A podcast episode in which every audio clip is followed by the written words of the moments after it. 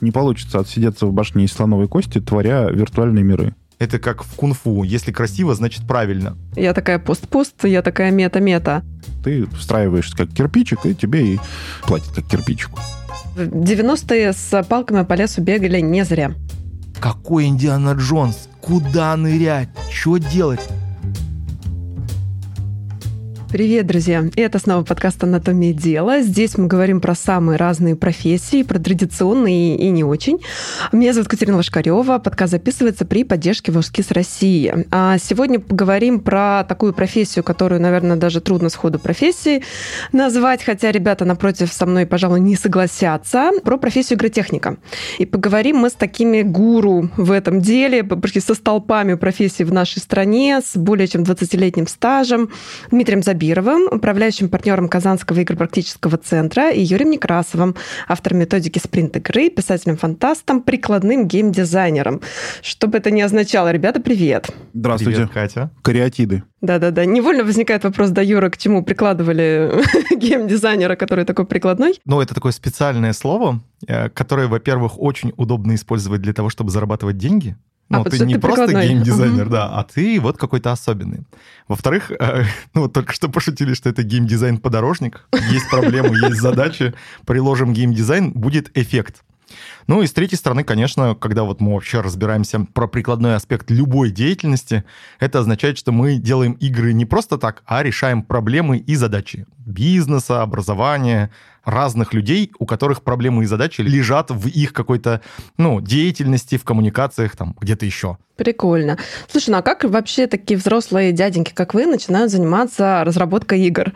Потому что в вузах и в колледжах на игротехника, насколько мне известно, не учат, а профессия при этом такая есть, вы ею занимаетесь, э, приносите людям пользу, зарабатываете деньги, то есть, ну, профессия явно есть. Как вы вообще попали в профессию одинаково, нет? Дим, давай с тебя начнем.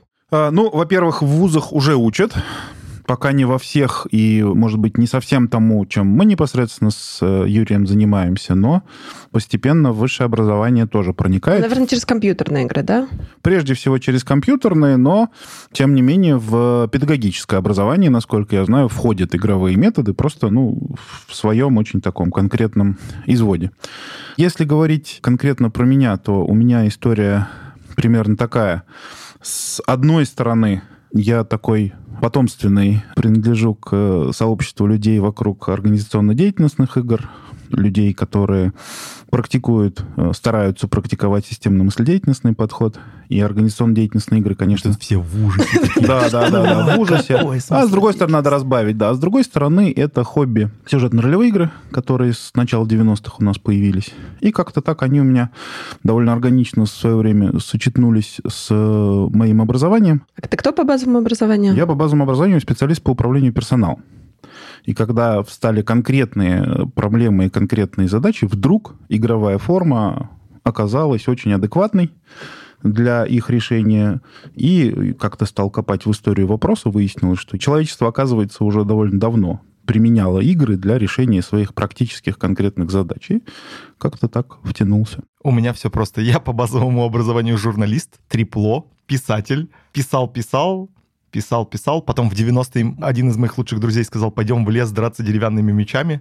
Вот, э, оказалось, что много таких. Мы играли, играли именно в живые ролевые игры, вот про которые так много говорили в 90-е, что это эскапизм, безумие, вы все хотите сбежать от нормальной, серьезной реальности. А потом в 2001 году мы сели, и у нас были друзья-психологи, которые сказали, все, поперли тренинги, надо скорее залезать в эту нишу. И мы поняли вдруг, что вот те самые ролевые игры, в которые мы играем, они очень круто подходят для разного рода тренингов, как, эм, ну, такого целеполагания человека. Вот то, что называлось тренингами личностного роста, вообще супер круто подходит. Так и хоть для продаж, хоть для профессиональной какой-то ориентации в пространстве, потому что очень много людей после игр, ну, таких психологических в первую очередь, они меняли профессию. А психологи тогда как раз были нечто средним между HR, с одной стороны, каким-то психоаналитиком, психотерапевтом, с другой стороны, с третьей стороны, просто наблюдательными людьми, которые обладали вот тем самым навыком рефлексии, который нам сейчас очень нужен. Ну, то есть они разбирали, что же человек делал на игре, и потом говорили, слушай, ну кажется, вот ты бухгалтер, а у тебя вот такие, короче, классные данные для того, чтобы идти, там, не знаю, продавать что-нибудь. И правда, у людей, у многих вот эта сдвижка происходила, они профессию меняли или что-то про себя понимали. Ну и так вот мы попали в историю большого бизнеса, как говорит мой друг, welcome to the world of pain. Вот. И начали как-то понемногу а, в этой сфере пытаться зарабатывать деньги. Конечно же, поначалу пытались сделать бизнес, потом поняли, что бизнес делать не надо. Я говорю, что я счастливый практик, у которого 7 опытов неудачных стартапов в области игр. Все неудачные, вообще ничего не получилось. Юр, ну что такое? Я тебя представляла как а, супер успешного товарища, 20 лет профессии. Это вообще-то критерий успеха. А, нет, а, но при этом а, действительно а, вот сейчас, к 2021 году, я живу только с игровых проектов. Я даже перестал заниматься там модерацией, всяким стратегированием и прочим. Я или преподаю, собственно, прикладной геймдизайн, или разрабатываю вот под задачу, или провожу какие-то свои готовые продукты. То есть мой путь э, к предпринимательству все-таки, ну, я сейчас индивидуальный предприниматель, все по закону, но бизнес именно и вот предпринимательство — это очень разные вещи, потому что у них совершенно разная структура, разные цели и прочее. Тут можно было бы дальше про это разговаривать, но мы вообще больше про игры. Да, и, ну, в общем, в 90-е с палками по лесу бегали не зря. И сейчас бегаем с палками по лесу, продолжаем. Кстати, вот тут надо очень такую четкую штуку сказать. Есть многие, кто когда легализовались, как бандиты, э, ну так вот, у, у них у многих такой, такой путь, они стали стыдиться какого-то своего прошлого, а вот наша тусовка, я и Дима, и еще всякие наши друзья, наоборот, об этом всегда очень четко говорят, что мы выходцы из этого движения, мы продолжаем этим движением заниматься, в рамках него проводим всякие свои экспериментальные штуки, и это по-прежнему, ну, важная часть нашей вот какой-то корпоративности в том числе уже, поскольку прозвучали ролевые игры, компьютерные игры, там что-то связанное с а, бизнес-девелопментом, психологией и так далее, давайте тогда все-таки коротко обсудим, какие вообще игры бывают. Мне кажется, у всех есть своя типология, в мире где-то больше 20 разных типологий игр. Я для себя в последнее время использую наиболее простую, что есть три крупных типа игр. Первый тип игр — импровизационные. Мы вот во дворе, нам по 7 лет делать нечего, взяли любой подручный инвентарь, и вот уже у нас там дворец э, или там еще что-то, космический корабль. Второй тип игр — это развлекательные. Это значит, что один человек, который умеет делать игры, делает игру, чтобы сколько-то других людей, неважно, это 20 человек или 200 тысяч по всему миру, отдохнули, развлеклись, получили какой-то прикольный опыт, фан. И третий тип игр — это прикладные. Когда один человек ставит задачу, человек, который умеет делать игры, делает игру, чтобы эту задачу решить, или чтобы подступиться к решению какой-то проблемы. А люди, которые являются частью этой проблемы или частью решения этой проблемы в эту игру играют. И что-то лучше понимают про то, как, собственно говоря, к задаче подступиться, проблему решить.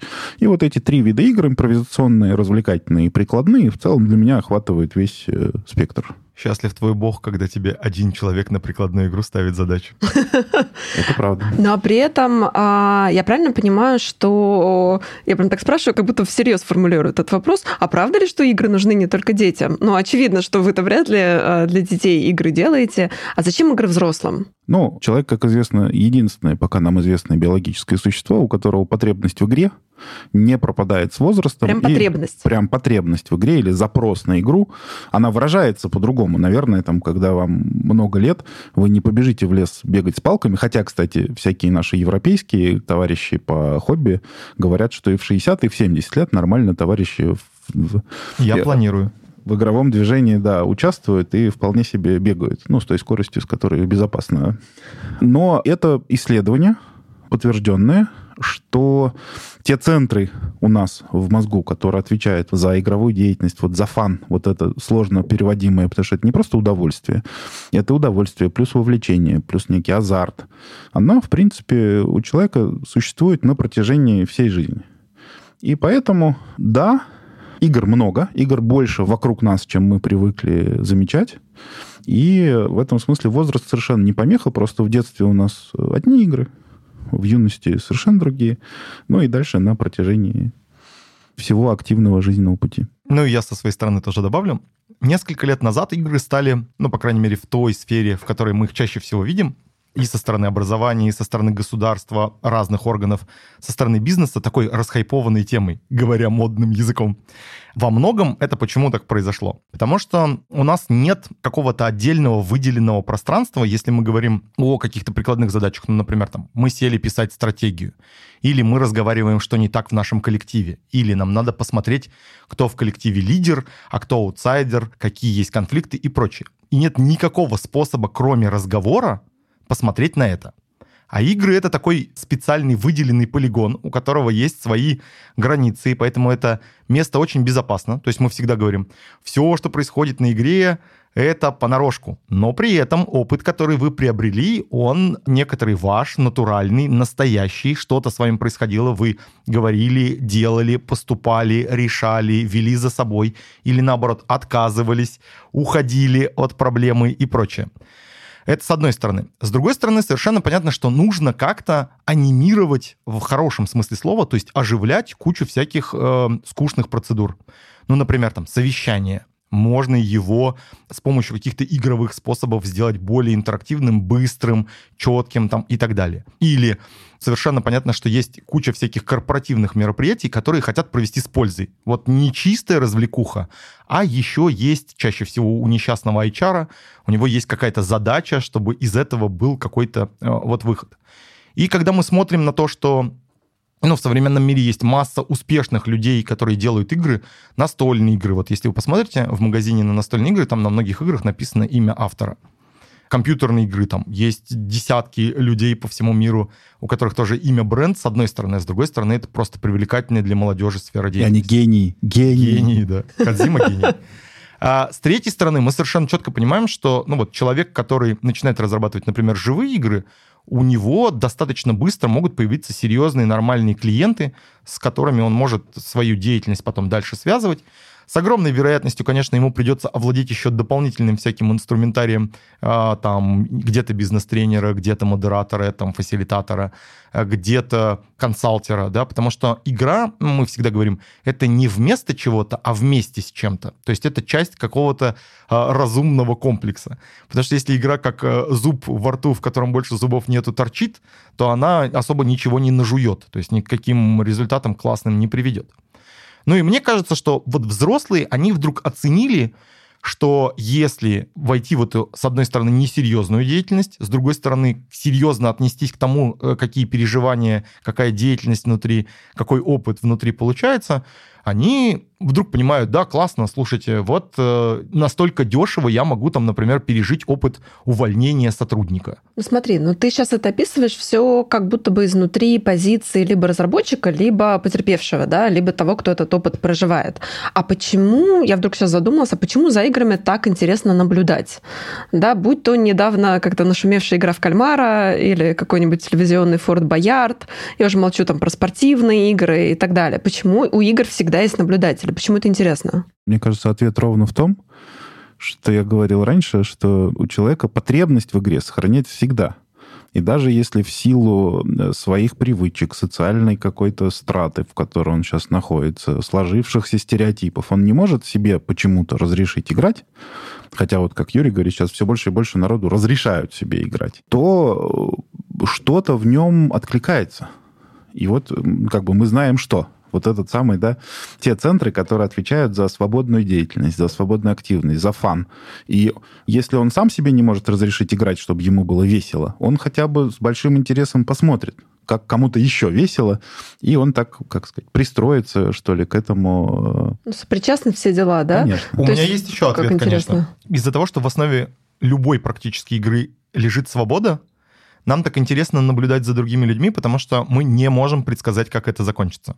Вот играют ребята в футбол. И мы такие, а, болеем за своих, потому что мы знаем, что они умеют играть, мы понимаем правила, но мы вообще не можем предсказать, как развернется эта игра.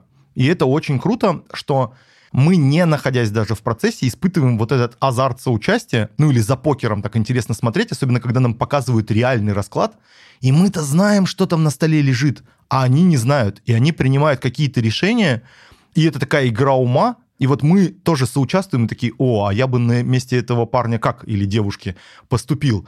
Вот у меня такой расклад на руках, а вот лежит на столе, а сейчас выйдет еще карта, а что, какое надо решение принимать, а калировать ли и так далее. И вот игра в кальмара, она, на мой взгляд, в этом плане наиболее ну, остро нам показывает э, ситуацию, когда на кону деньги, на кону жизнь, мы очень сочувствуем этим персонажам или, наоборот, ненавидим их, потому что нам показали, какие они.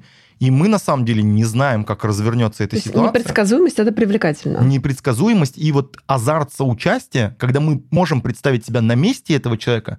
Вот, например, есть люди, которые смотрят футбол, реально я видел вот супер включенно. То есть есть как аналитики, они смотрят прямо, сидят с тетрадочкой, что-то там все записывают, предсказывают и прочее.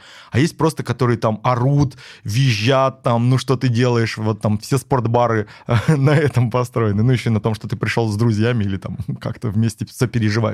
Да, вот это сопереживание знанию правил, но не знанию результата, оно очень крутое. Возвращаясь к вашему персональному опыту, рефлексивно восстанавливая ваш путь, можете назвать какие-то такие яркие поворотные моменты, можем их назвать инициациями, можем просто сказать какие-то истории, после которых э, вы как профессионалы уже не были прежними, что-то, что с вами произошло, что-то, что вы пережили, и потом как профи вышли на новый уровень. Можете такие поворотные точки назвать? Я расскажу про одну. Я готовился. Это опыт такой глобальной лажи, после которой, наверное, мне несколько лет было очень стыдно. Ну и расскажу, почему для меня этот опыт важен. Некоторое время назад, это был год 2010, то есть уже 11 лет назад, большая экономическая школа заказала нам для своих выпускников, ну вот некоторый такой интерактивный опыт – причем они хотели, чтобы этот опыт был, ну, такой необычный, новый и прочее. И мы им сделали игру, которая называлась «Индиана Джонс и Королевство Хрустального Черепа». Она происходила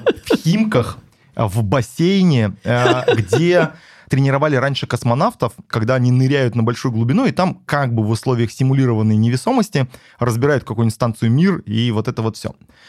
И, значит, это была игра про то, как наши участники приезжают в некоторые э, вот странное место, ходят по какому-то восточному базару, выясняют подробности, где лежит клад, потом должны реально в аквалангах нырять на дно, там доставать всякое, а вокруг них в это время начинают бегать какие-то мутанты, странные существа, безумие, в общем, очень такая азартная, веселая и крутая на словах игра, которая вся пошла по бороде абсолютно. Почему? Потому что, во-первых, и это очень важно, у нас не было прямого контакта с заказчиком. Мы действовали через некоторых подрядчиков, которые плохо до нас донесли мысль. И мы вроде бы написали сценарий, показали его всем инстанциям, все с ним согласились, но на выходе мы совершенно не понимали друг друга, и заказчик ждал совсем другого. И главное, что ничего про эту игру не понимали участники. Второе мы, я лично сел, э, значит, на речном вокзале в автобус и объяснял участникам, пока мы ехали до этого бассейна, что с ними будет происходить. То есть вот этап подготовки участника к игре, он был провален вообще тотально, люди не понимали. Оказалось, что это э, все какие-то специалисты-медики, это программа для э, людей, которые работают, вот фармакология они работают, местами они какие-то, ну вот люди, которые работают с какими-то клиниками. В общем, я вообще ничего не понимал про наших игроков. Мы приехали, одели их в эти гидрокостюмы, начали играть, и видно, что люди просто в дикой растерянности. Какой Индиана Джонс? Куда нырять? Что делать? Ну и потом все тоже начало происходить как-то чудовищно, комом и прочее, потому что у нас было очень мало времени. А Заказ... сколько человек было примерно? Человек было человек 30, наверное, и вот учитывая, что 40 минут мы ехали от речного вокзала до бассейна, потом у нас на игру было что-то часа полтора, только кто-то разогнался, кто-то начал нырять, на кого-то напали мутанты и утащили в свое логово. И уже надо... вот, его так и не видели с тех пор. И уже, да, да, да, уже надо так он там и живет в этом бассейне, вот, помогает работникам чистить его, да, мутировал, плавает там, вот, уже надо заканчивать. И мы как-то все скомкали, прервали игру, начали вытаскивать их из этих э, гидрокостюмов а им надо ехать назад, даже нет времени помыться. И вот мы начинаем делать какой-то итог, подводить, делать какую-то рефлексию, там вообще чуть ли не в коридоре. И люди в бешенстве, заказчик психует. Всем надо уезжать, и все заканчивается, и мы... А у нас большая команда, ну, потому что там мутанты, инструкторы по дайвингу, еще какие-то люди. Все заканчивается, и ко мне поворачивается моя команда говорит, это что было? И я понимаю, что ну, у меня нет ответов на эти вопросы. На следующий день заказчик говорит, вот мы сейчас подводим ну, итог в рамках нашей программы. И тоже мы совершенно не понимаем, что это было. Расскажите нам сейчас по телефону хотя бы о чем спрашивать наших участников. И напишите нам, что вы видели со своей стороны. А я-то могу написать, что я видел со своей стороны, и ну какие я могу сделать рефлексивные выводы и про этих людей, и кто действительно там супер адаптивен, кто очень быстро нашел свое место на игре, кто принимал какие-то выборы, кто ну, из-за того, что их так грубо в эту игровую реальность, значит, засунули, кто пошел в дикое отрицание, у кого реально случился какой-то рефлексивный цикл, он такой, о, слушайте, это же так похоже на мою жизнь. В моей же жизни тоже тотально никогда нет никаких правил, ничего. Все вот на меня так комом навалилось, мне нужно супер быстро ориентироваться, находить приоритеты, находить себя. Ну и а, у игр вообще есть это свойство, что чем более рефлексивен человек, чем больше он вообще сталкивался со всяким неожиданным опытом, тем ну, он тем больше... больше он может научиться сам. абсолютно на любом своем опыте, да. что не говорит о том, что игра была удачной. Вообще не говорит ничего о том, что эта игра была удачной. И, конечно же, после этого я сделал несколько выводов. Первый вывод такой. Когда ты даешь людям новый опыт, предупреди об этом опыте. Это вот как закон некоторой нашей деятельности. Второй. Работай своим методом. Вот если ты, например, умеешь делать хорошо экономические игры, не иди вот в эти игры на погружение с каким-то безумием, с какими-то спецэффектами, мутантами и так далее. То есть вот у тебя есть твои сильные стороны, работай этими сильными сторонами. Третье. Обязательно проведи работу с игроками и с заказчиком до мероприятия, чтобы они понимали четко, даже если ты работаешь через каких-то там подрядчиков, с чем они столкнутся. Ну и последнее, самое важное, у тебя обязательно должен быть выделенный слот под рефлексию, не обязательно сразу после мероприятия. Наверное, неплохо, когда после мероприятия они а, рассказали тебе про свои эмоции, про какие-то свои переживания, а спустя какое-то время они нормально подытожили, ну, какой-то содержательный выхлоп есть у игры или нет для них. Как они этот опыт могут использовать в своей реальной практике. Зачем им эту игру проводили с кем, как и почему они теперь что-то готовы делать иначе. Ну, что изменилось, да? Главный вопрос рефлексии, что изменилось после нашего мероприятия. И это был, ну, супер неприятный, но очень продуктивный опыт. Очень полезный провал. Да, очень полезный провал. Дима, у тебя были полезные провалы? Да, но если, в принципе, отвечать на вопрос про инициацию, у меня таких три могу выделить. Первый, ну, или такой самый успешный проект, самый провальный проект. И третья инициация — это когда ты начинаешь других учить тому, чего ты умеешь, как делать игры. Самый успешный проект первый, он был совсем там на заре этого века. Мы делали игру, средняя компания, с большими проблемами в области продаж продажники там регулярно пролетают мимо э, коридоров, в которых надо заключать сделки.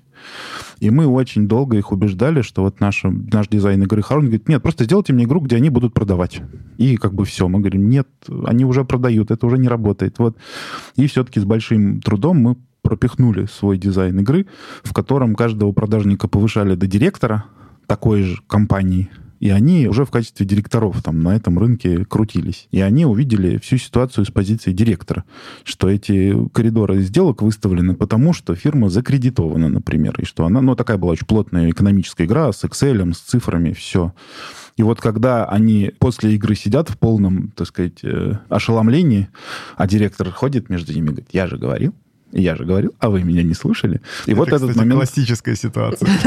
Да, и в этот момент ты понимаешь, что да, ты своей моделью игры, своим замыслом игры действительно попал в ту проблему, которая была даже не то, что была поставлена, которая реально есть. Потому что заказчик не всегда тебе ставит проблему так, как она на самом деле существует. И иногда приходится даже, ну, так в переговорах отстаивать, что вот, вот так мы видим проблему, и вот такая игра лучше всего для этого подойдет. А самый большой провал я свой фиксирую не по деньгам, там, не по репутации, не почему, а вот профессиональный провал. Это игра для школьников, как ни странно. Это одна московская школа для продвинутых детей, продвинутая школа, там все инновационные методики. И вот директор а, очень аккуратно нам пытался объяснить, что вот у него такие дети, что у него такие задачи. Там я, может быть, ну не впервые, но впервые от другого человека услышал слово метакомпетенция. Ну, ну как-то тогда. А мы тогда уже были такие все успешные. Игра, мы такие, не волнуйтесь, все сейчас будет. Игра, мышление, компетенции. То есть и все. И дети, ну как, их сложно назвать детьми. И эти молодые люди просто взламывают все модели нашей игры за первые... Порвали вас как тузик грелку. Просто порвали нас как тузик грелку. Там тоже там экономика, политика. Они просто сели на бумажке так накидали. А, вот это понятно, ага, ага, вот так. Значит, я туда, ты сюда там. Это для нас был больше образовательный проект, чем э, для них. Это крупный провал. И там действительно, как э, Юра сказал, потом сидишь и пересобираешь. А вообще, когда игроки переиграли игроделов, это провал?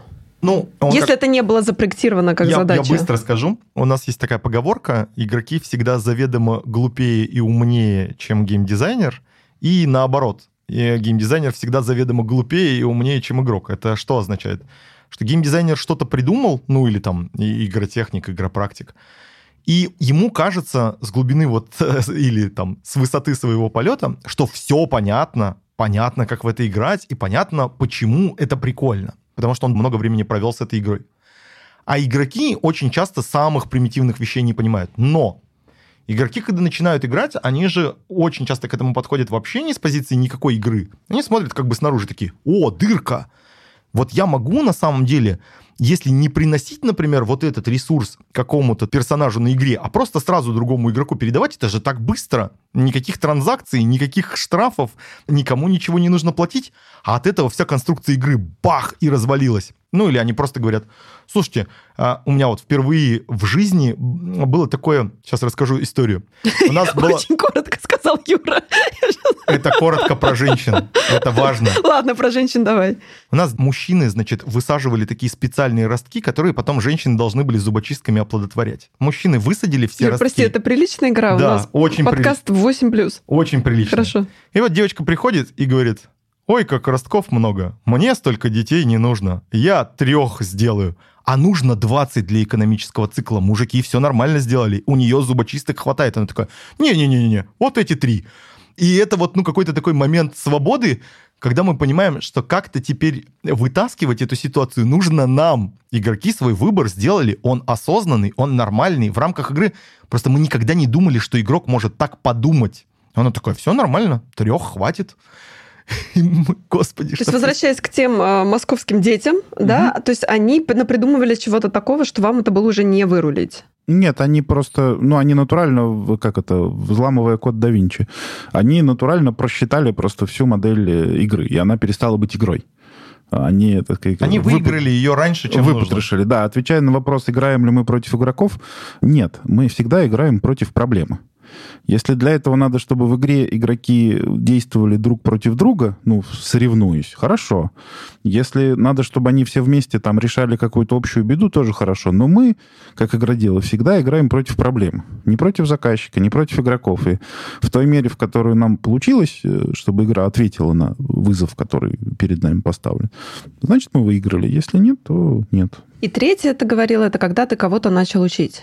Да, это когда теперь все эти навыки, приемчики, какие-то, так сказать, кунштюки от себя пытаешься отделить и передать человеку. Таким образом, чтобы он не твои вредные привычки перенял или набил за тебя твои шишки, а чтобы он взял ту полезную сердцевину, которая позволяет тебе взять какую-то другую совершенно тебе незнакомую область деятельности, торговля, производство, муниципальное управление. Из нее выделить сердцевину, про эту сердцевину сделать игру, а потом вернуть эту игру игрокам так, чтобы они согласились в нее поиграть, поиграли, получили полезный опыт, и, как Юра сказал, его потом отрефлексировали и получили для себя полезный опыт. Я правильно понимаю, что типовой цикл вашей деятельности складывается из коммуникации с заказчиком и некоторого проектирования, потом, собственно, проигрывания этой игры и рефлексии? Ну, по большому счету, да. У нас всегда есть заказчик или у нас всегда есть на самом деле типовые ситуации. Очень часто заказчика нет, но мы четко понимаем, вот эта игра сделана, например, для того, чтобы показать, как работает команда. Или очень часто нам нужна игра на то, чтобы люди раскрепостились, а потом нормально друг с другом соединились, незнакомые с незнакомыми, в команды и дальше что-нибудь там делали у нас есть вот это вот, значит, понимание той проблемы или задачи, на которой мы работаем. Потом мы либо подбираем из нашего инструментария готовые игры или адаптируем эти готовые игры к э, проблеме или задаче. Либо мы, да, делаем новую игру, тестируем ее. Очень часто в идеальной картине мира надо тестировать ее примерно на таких же игроках, которые будут в нее играть. Это сложно. То есть чаще всего мы тестируем ее на себе, на таких же, как мы, зовем ну, других э, других, игроделов. Но таких же. Да, других таких же. Они в это дело смотрят, квалифицированно это все оценивают, говорят, ну, из опыта вот это так, вот это то. Это самый полезный на самом деле этап вот для меня. Он больше всего приносит пользы именно для конечного какого-то проекта или продукта. Потом мы показываем, презентуем это нашему заказчику. Ну, в любом случае, новая эта игра, не новая эта игра. Рассказываем, как это будет работать. Получаем от него добро. И уже потом не на кошечках, а в реальной боевой ситуации ее проводим а, разбираем, рефлексируем, смотрим, что получилось. Очень часто бывает, что получилось что-то не совсем то, что заказчик хотел. Но получилось что-то другое. Да. Тоже полезное. Полезное. Да, и сюда бы добавил в типовой цикл обязательно входит ну, работа с источниками, какое-то исследование, и ты себя иногда очень за неожиданными вещами застаешь, что ты смотришь, как устроен производственный цикл изготовления ПЭТ. Это такие колбочки, из которых потом выдувают полуторалитровые баллоны в которых мы там пьем всякую воду, газировку. Или как устроен преступный мир в викторианской Англии, э, или что-то еще такое же совершенно неожиданное. Это всегда интересно, поскольку э, игровой мир, с одной стороны, должен быть неожиданный и такой из фантазии, а с другой стороны, должен, ну, в нашем методе опираться на очень практические и конкретные вещи из нашего мира. Неважно, это сейчас производство ПЭТа или там викторианские преступления или там, так сказать, еще что-то более экзотическое. Окей, okay. в режиме Блиц. Навыки, которые объединяют всех крутых представителей этой профессии. Послушая вас, я как бы выделила как минимум два. Первое — это умение выйти в метаконтекст, ну, потому что у нас даже разговор весь получается такой, я такая пост-пост, я такая мета-мета. А второе — это, ну, мне показалось, что нужна очень сильная любознательность, эрудированность, потому что даже по тем коротким примерам, что вы переводили, такое ощущение, что нужно постоянно пересказывать перескакивать из сферы в сферу и соответствующее устройство мозга иметь? Первое — любить играть. Мы все очень любим играть, разные жанры, причем у нас есть своя специфика. Дима сильно лучше, чем я разбирается в настольных играх. Я думаю, что я получше, чем Дима, разбираюсь во всякой дичи и кросс-жанрах. Это когда игра совмещается еще с чем-то. Второе — это уметь, и вот мы своих студентов все время этому учим, уметь разбирать игру. Это называется деконструкция, когда вот мы прямо сначала разбираем, а для чего бы эта игра могла подходить. Потом мы разбираем ее, как она сделана, какой движок у нее, какие элементы, что на какие задачи работает, где как оформление, как бы эту игру можно было переформатировать, переделать, разобрать, украсть. Мы все время всем говорим, воруй как геймдизайнер. Не обязательно делать что-то всегда новое. Иногда есть элементы в чужих играх, которые очень хорошо подходят, особенно для прикладных игр. Это характерно там новации, оригинальность не очень важны. Третье, понятное дело, умей разобраться вместе с заказчиком и с самим собой честно, какой у него настоящий запрос на игру. Это значит, что надо уметь разжевать, какая у него настоящая проблема. Он всегда приходит, заказчик всегда приходит с какой-то не той проблемой и задачей, которая у него на самом деле горит. То есть вот это вот разбор с ним. Ну и, понятное дело, там, для меня, например, я знаю, что не все так к этому относятся. Люби людей, учись разобраться с тем, что они на самом деле пережили, и попытайся как-то поговорить с ними так, чтобы они тебе рассказали на самом деле, что с ними произошло, что их выбесило, что их выбило, что наоборот их вдохновило. Не на уровне было очень интересно. У нас есть такая формула «увожу с собой хорошее настроение». Вот, это очень плохо, если тебе игроки сказали «было все классно, спасибо, до свидания». Mm-hmm. Вот, это какое-то такое вообще ну, непонятно, такое, что да. Как говорил мой учитель, игра начинается там, где люди перестают врать. Да, да, да. Блиц-ответ. Первый — это быстрое прототипирование. Надо уметь собрать игру из всего, из чего угодно, из шишек и веток, из, э, так сказать, того, что у тебя под рукой, для того, чтобы там сделать что-то очень большое, развесистое и сложное. Надо сначала суметь это запустить прям очень быстро. Второе — это ну, такая, я бы сказал, некоторая техника безопасности, которая нарабатывается, поскольку игра — это всегда вот в определенном роде небезопасное пространство, ты рискуешь, ты делаешь выборы, ты показываешь себя с непривычной, с неожиданной стороны. Очень важно на старте сделать это пространство безопасным с минимальной ценой ошибки и на выходе а, обустроить максимальный выход из этой виртуальной ситуации в действительную для того, чтобы там никак а, никто не травмировался никоим образом.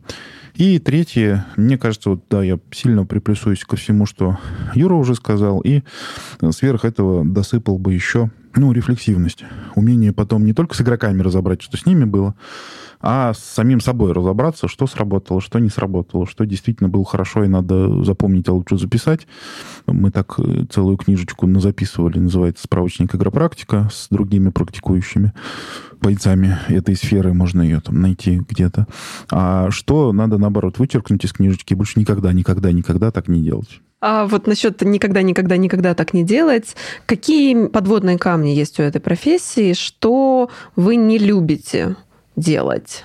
но приходится. У меня например. есть супер четкий ответ. Он к этическому кодексу нашей тусовки относится. Очень часто к нам приходят задачи, когда говорят, вот есть такие мысли, их надо вложить людям в голову. Они после игры должны думать так. Или... Какой-то инсепшн с Леонардо Ди Да, да, да. Или, или они должны принять эти ценности, как они есть, и начать ими руководствоваться. Это супер частый запрос. И мы всегда говорим, смотрите, Сделать игру про ваши ценности легко.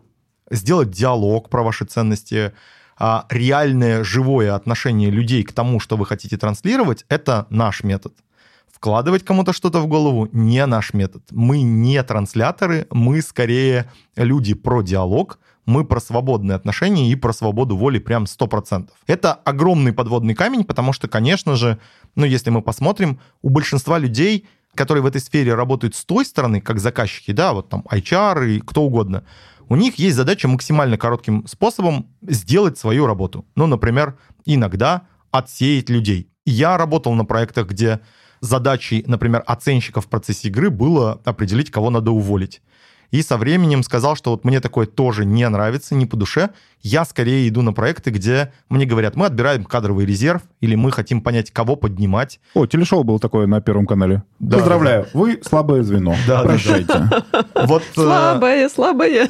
То есть, условно говоря, мой этический кодекс и э, ну, подводные камни, на которые я не напарываюсь вот именно с точки зрения этики, он про то, что я за людей, и, и а, одним из главных заказчиков моей игры являются сами игроки. Если с ними не произойдет ничего плохого, то есть я заведомо это знаю, то есть я, конечно, не могу исключить того, что директор посмотрел или руководитель какой-то на людей и сказал, слушайте, вот этот человек ужасно, короче, себя вел на игре, мне кажется, с ним надо расставаться. Это нормальная история, но если мы конкретно делаем игру про того, кого отсеять, не, это не про меня.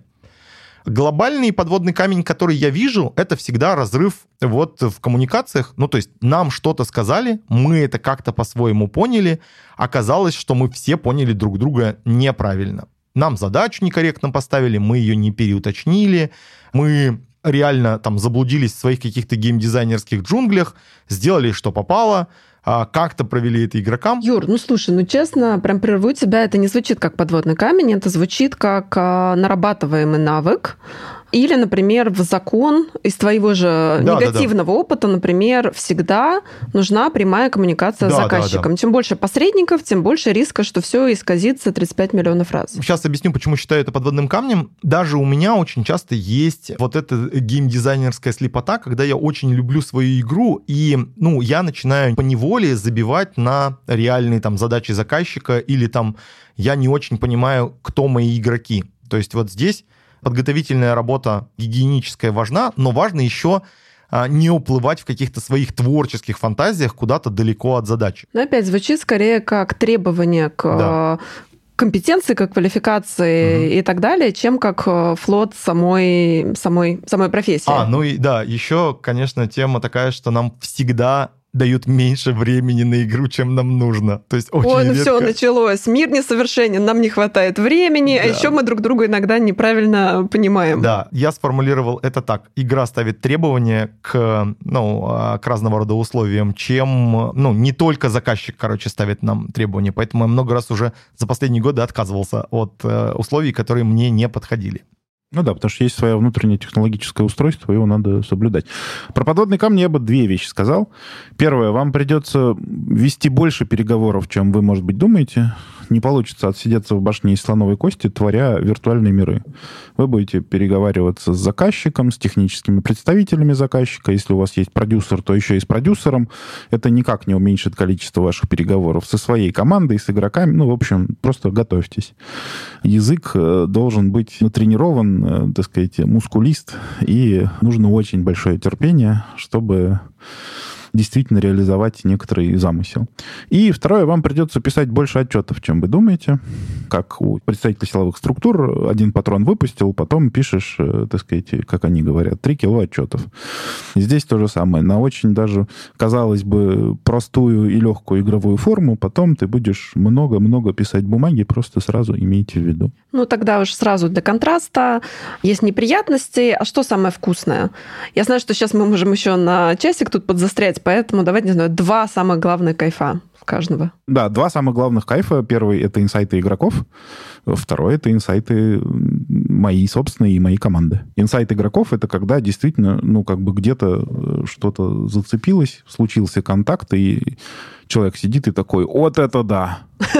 Типа, он оно что? Ага, ну, вот как тот пример, про который я говорил, про когда продажники действительно увидели мир глазами, так сказать, директора фирмы и поняли, что их рынок немножко иначе устроен, чем они привыкли себе думать.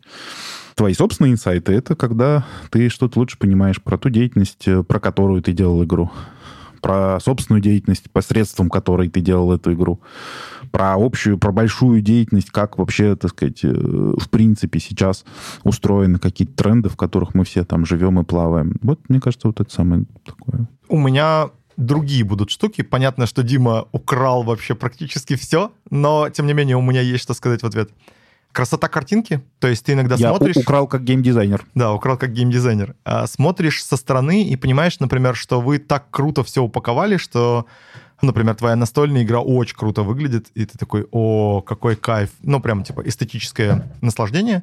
Но помимо этого и в живой игре бывает очень красивая картинка. Ты смотришь со стороны, а игроки реально так включились в твой мир, и они такие создают игровые ситуации, твои игровые ситуации, они в них, правда, так круто играют, у них такие живые эмоции, или они совершают такие поступки, что такое, о, классно, вот это пошло кино. И причем оно, ну, такое, это не театр, это не подготовленные актеры, это просто живые люди, они первый раз в это играют.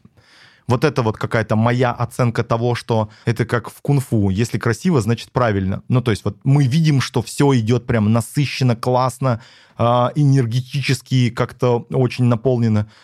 И ты выдыхаешь. Ну, как бы то ни было, но уже какой-то вот пошел эффект, да, включенность. И вторая немаловажная задача — это когда я понимаю, что в какой-то исторической перспективе вот эта игра, она стала постоянным каким-то инструментом. То есть мы понимаем, что да, эта штука, правда, действительно на этот скоп задач или проблем идеально ложится.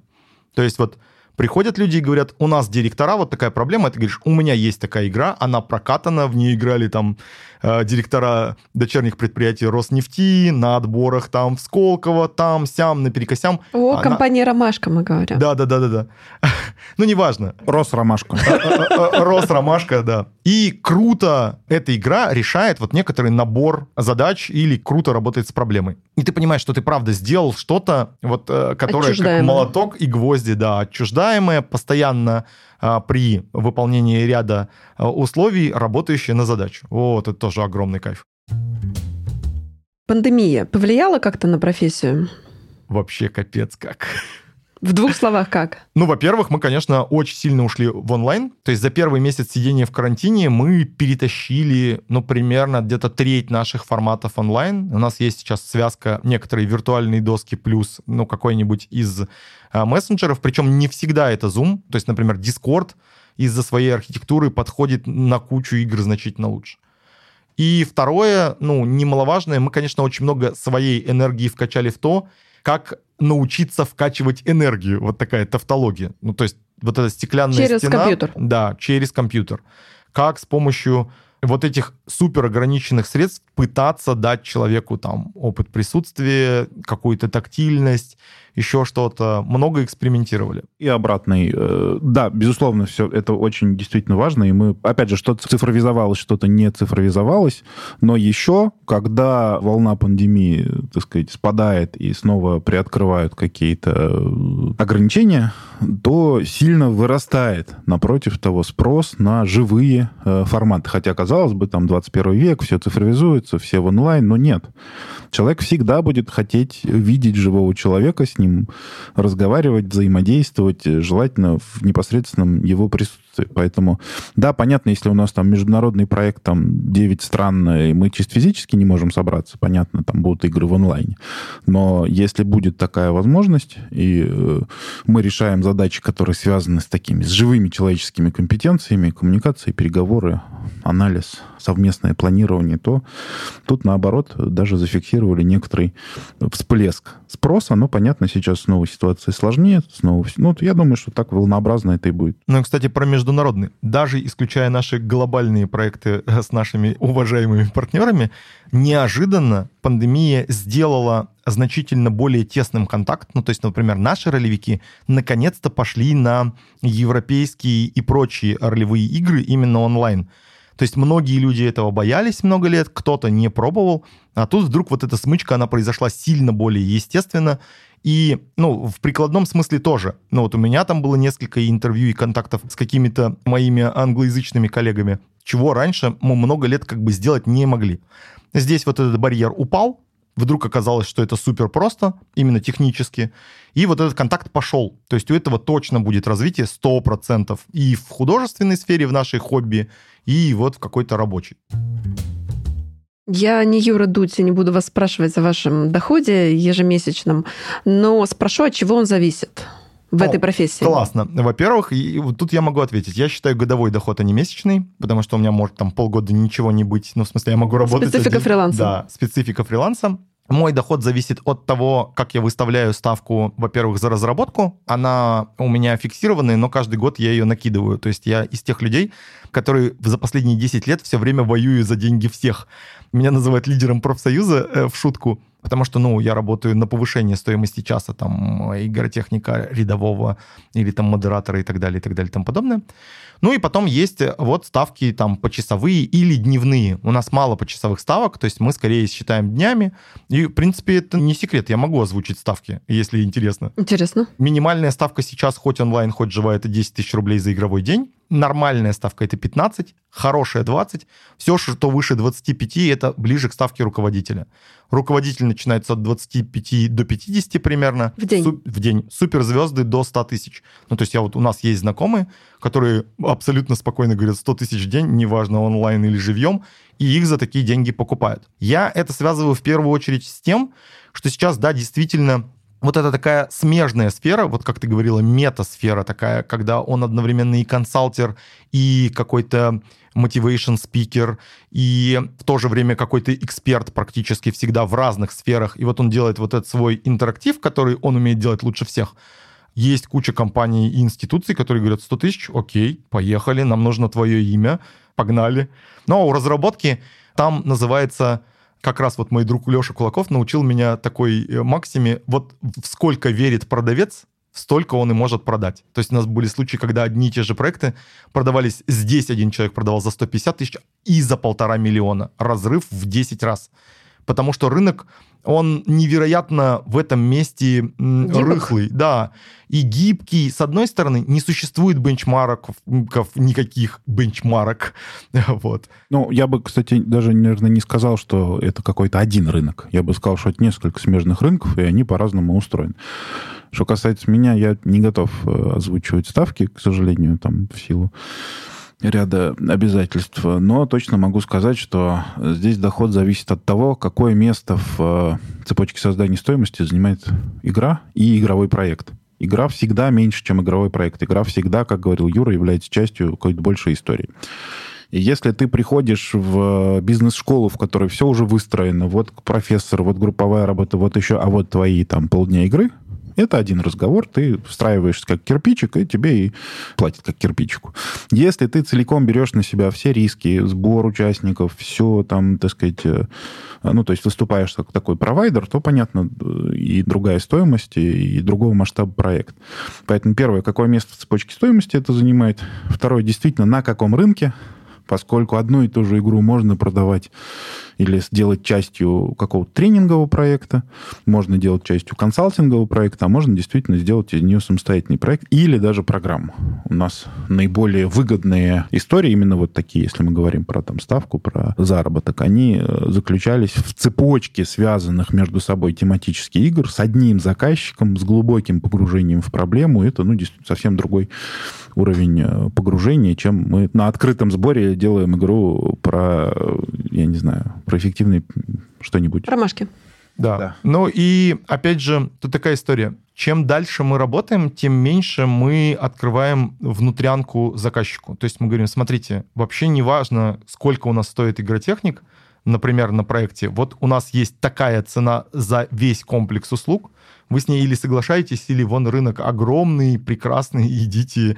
Потому что наши внутренние расчеты между собой, кому мы что, сколько платим и так далее, это вот ну, некоторая наша внутренняя история. Мы скорее говорим, вот чек за решение проблемы, просто потому что из опыта очень часто заказчик начинает выходить вот в эту позицию, о, а почему у вас игротехник столько стоит? Не, это дальше понятно, да. да. да. Как бы, а внутрянка это, в общем, ваше дело. Именно так. И сколько получит конкретный человек, да, уже да. зависит от его ценности в системе, от уровня ответственности, да, программная рамка стоит дороже. Что, кстати, далее. добавляет нам подводный камень из более раннего вопроса. Это как раз та самая предпринимательская позиция или, ну, такая фрилансерская. Если вы не нашли продюсера, поздравляем, продюсер — это вы со всеми О, да. вытекающими.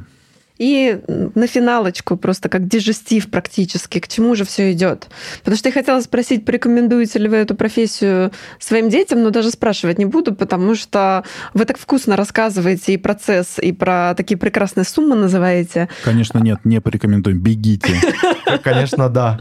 Я был бы так счастлив, если бы моя дочь начала... Ну, она, кстати, делает со мной игры иногда, но у меня сестра ушла в геймдизайнеры, несмотря на все мои... YouTube пока побеждает, монтирует э, мультики. И все-таки куда все идет? Как будет выглядеть э, игры делания через 10-15 лет? Так же или что-то прям кардинально так поменяется? Я убежден, что и так же, и кардинально поменяется. Uh, maybe yes, maybe both как говорится. А, то есть... Так говорится. Ну, это мне очень нравится, очень классная фраза, двусмысленная.